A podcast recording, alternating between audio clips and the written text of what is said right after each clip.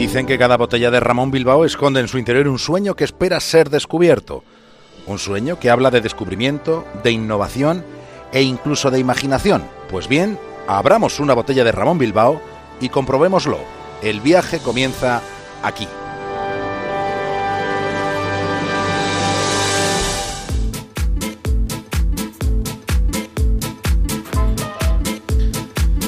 Emprendemos viaje desde una estación de radio que tenemos dentro de un faro en el Cantábrico. Lo siguiente en la brújula es una conexión con Punta Norte, con Javier Cancho, y en el capítulo de hoy, el final de ETA.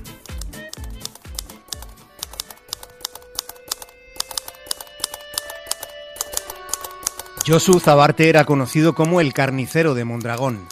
Con distintos métodos de terror, Zabarte hizo derramar sangre. Se le atribuyen 20 antetados, 20 y 17 crímenes. Aunque él en una entrevista le dijera al diario El Mundo que no había asesinado a nadie, que él lo que había hecho era ejecutar. Eso es lo que dijo sobre sus crímenes no hace mucho tiempo. Cuando para matar como ETA mataba hacía falta cierto grado de psicopatía o una absoluta falta de sentido crítico. De modo que si no había psicopatía, lo que había era gregarismo, por otra parte tantas veces visto en el comportamiento humano. En nuestra especie a lo largo de la historia hay cierto tipo de actitud que solo puede llamarse sumisión e implica una tendencia hacia el rebaño, con un comportamiento cercano al que puedan tener las ovejas, por ejemplo. De manera que si se ha tenido un escaso acceso a la educación, más predisposición podría haber para ser manipulado. El carnicero de Mondragón fue amnistiado al inicio de la transición, pero después él se volvió a incorporar al furtivismo terrorista hasta que asesinó por primera vez y después siguió asesinando, hasta que fue detenido. Y tras 30 años en la cárcel, el carnicero de Mondragón, según dijo hace poco, todavía no sabía quién fue José María Piris.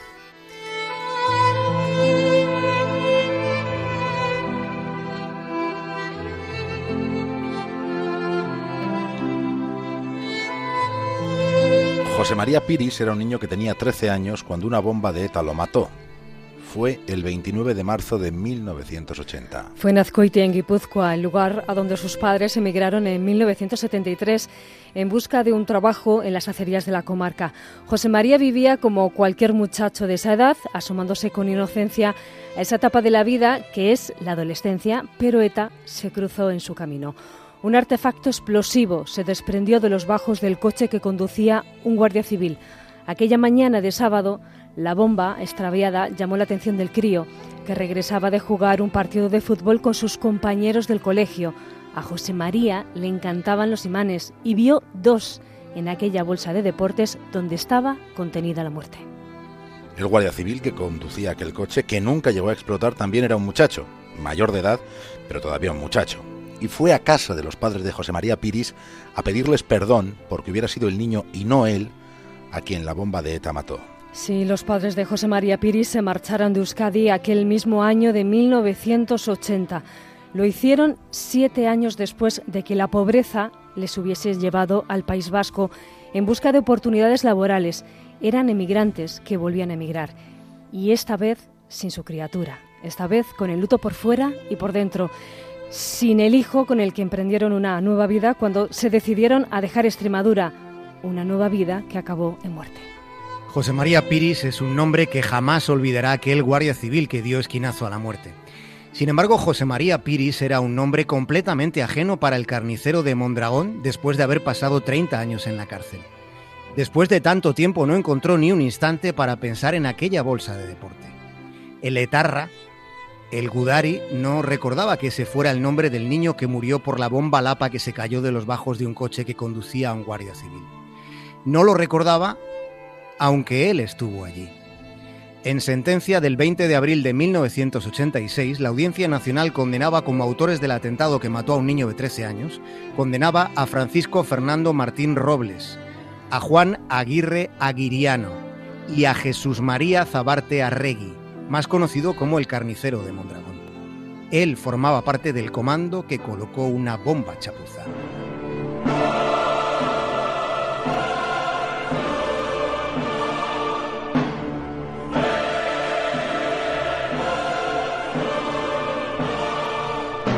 Año 1984. Hernani. Operación del grupo antiterrorista de la Guardia Civil. Los agentes irrumpieron en un piso donde se escondía un comando de ETA. El tiroteo se prolongó durante dos horas. Un guardia civil resultó herido de un disparo en el vientre. Dos etarras acabaron muertos. Zabarte, el carnicero de Mondragón, resultó herido en una pierna. Zabarte se desgañitó a gritos pidiendo a sus compañeros terroristas que se entregaran. La intervención era de la extinta unidad de élite de la Guardia Civil, una unidad especializada en combatir a ETA en los años más sanguinarios de la banda. Uno de aquellos agentes reveló el año pasado al diario El País que el carnicero de Mondragón casi suplicó a sus compañeros para que se entregaran, para que dejaran de disparar.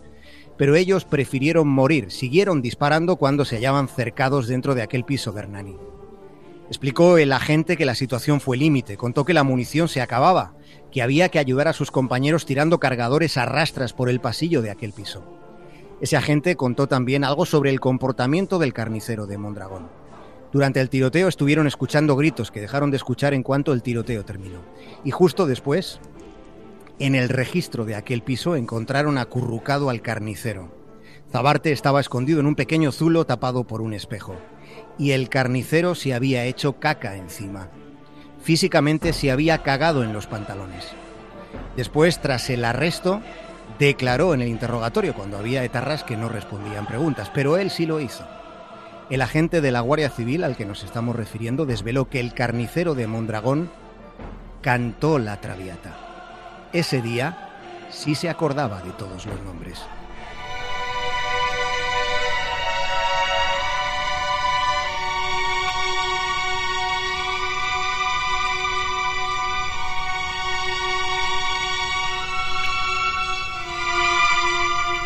Era el 7 de mayo del año 2000. El cadáver de José Luis López de la Calle estaba cubierto con una sábana. Y a su lado, en el suelo, había un paraguas abierto. Fue lo último que sostuvo hasta que un disparo le reventó la nuca. López de la Calle era columnista del diario El Mundo. Y había pasado cinco años en la cárcel cuando la dictadura de Franco. Otro columnista, Íñigo Domínguez, describió en un artículo en Jot Down algunas sensaciones que se tienen cuando se tiene miedo. Explicaba que cada mañana tenías que llevar a cabo un ritual incomodísimo, mirar debajo del coche. Yo tampoco entiendo de coches, confesaba. ¿Cómo narices iba yo a distinguir una bomba? Aunque te decían, si la hay, la ves de inmediato. Escribía Íñigo Domínguez que él miraba y remiraba y al final se decía, bueno, parece que hoy no hay nada. Estabas seguro, pero en el momento de girar la llave cada mañana siempre te quedaba un hilo de duda por la posibilidad de haber mirado mal, de que hubieran inventado un nuevo tipo de explosivo que se viera menos, lo que fuera. Nunca estabas seguro. Arrancar el coche además tenía también su responsabilidad con los que te rodeaban. No quiero ni pensar lo que debía ser para quien tuviera que llevar a, a sus hijos al colegio. Íñigo Domínguez, tras asegurarse de que no había bomba, Esperaba por si acaso a que no pasara nadie, no fuera que encima al accionar él la llave acabara matando a una pobre señora que iba a por el pan. Bueno, no sería él quien la matase, pero ¿qué le costaba a él estar atento? Aunque lo más demencial era que el mero hecho de mirar debajo del coche suponía en sí mismo otro factor de riesgo. Es decir, si alguien te veía mirar debajo del coche, se quedaría con la mosca detrás de la oreja. De inmediato comprendería lo que pasaba y pensaría que él era algo, algo es decir, policía, magistrado, político, profesor, periodista, lo que fuera, pero en resumen, un amenazado, porque se formaba parte de una subespecie o grupo social perseguido.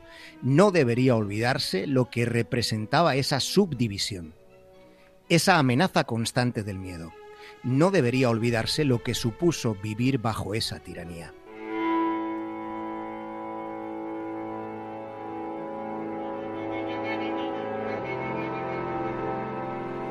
29 de mayo del año 1991. Atentado de ETA en la casa cuartel de Vic, en Cataluña. ETA mató a 10 personas, la mitad menores de edad. El artefacto estaba compuesto por 12 bombonas de butano con amonal dentro. En total eran unos 200 kilos de explosivo. Aquella tarde había muchos niños jugando en el patio de la casa cuartel. La información en caliente pide paso en el inicio de esta edición porque hace poco más de media hora se ha registrado una explosión ante el cuartel de la Guardia Civil en la localidad barcelonesa de Vic. A mí ETA no me mató físicamente, a mí ETA me mató por dentro. A mi ETA marcó un antes y un después de mi vida. A mi ETA me hubiese hecho un favor matándome a mí. Esas son cosas que no se olvidan. No, es imposible olvidarlas, vamos, que no lo puedo olvidar. Una persona normal no puede olvidar eso. Vimos el coche fly de repente estábamos ya en la oscuridad, ya no... Es que no dio tiempo a pensar nada. Y vieron a los críos jugando. Es que lo vieron. Es que no tuvieron ni, ni, ni, ni la puta vergüenza de decir, bueno, es que hay críos.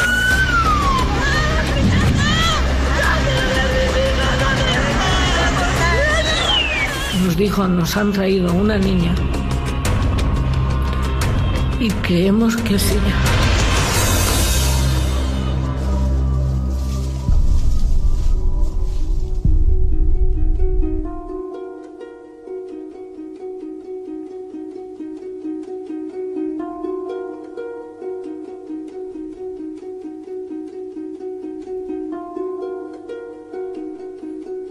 Iñaki Recarte fue el jefe del Comando Santander de ETA. Recarte ha contado alguna vez que la entrada en ETA no era nada protocolaria. No fue a ninguna recepción ni a ninguna reunión, no le dieron la bienvenida.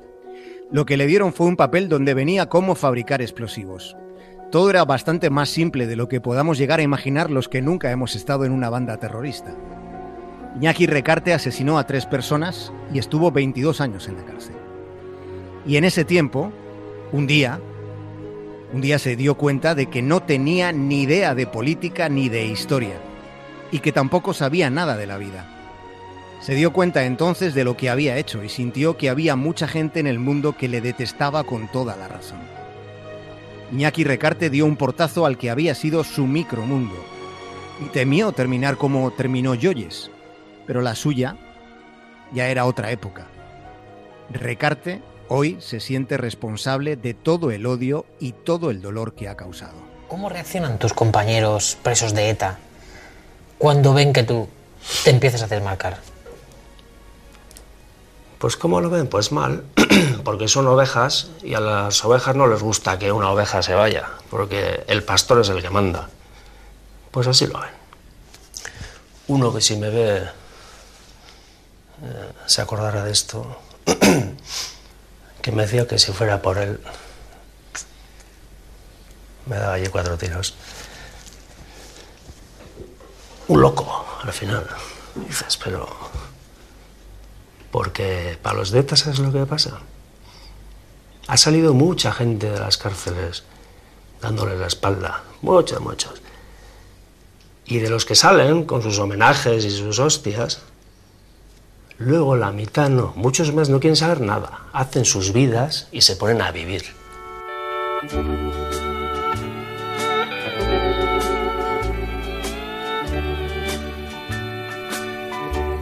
ETA pide perdón a medias.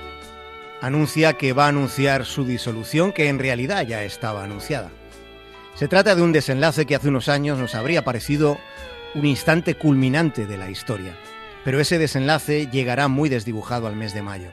Como si al final, como si este final de ETA fuese una noticia más, como si fuese menos siendo mucho más que una noticia.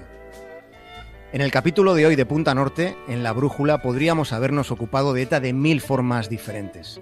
Cada uno de sus crímenes y de sus criminales describen lo que ha sido una historia sangrienta que ha llegado a su fin. Y a la que nadie, nadie en aquellos tiempos y en este país resultó ajeno. Escribió Andrés Rábago, El Roto, algunas sentencias éticas sobre ETA. Ojalá sea posible la liberación de los presos y la resurrección de los muertos. La capucha es para no darnos asco a nosotros mismos. Con sus capuchas darían risa si no dieran miedo. No salgas a la calle sin plumas, no sea que piensen que no eres de la tribu. Libertad de explosión.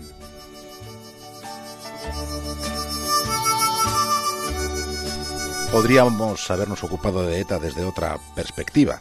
Dentro de poco podremos dejar de preocuparnos definitivamente por su maldita existencia. Todos no. Las víctimas no lo van a olvidar jamás. Sometimes the strongest and most wonderful things of all things we cannot see.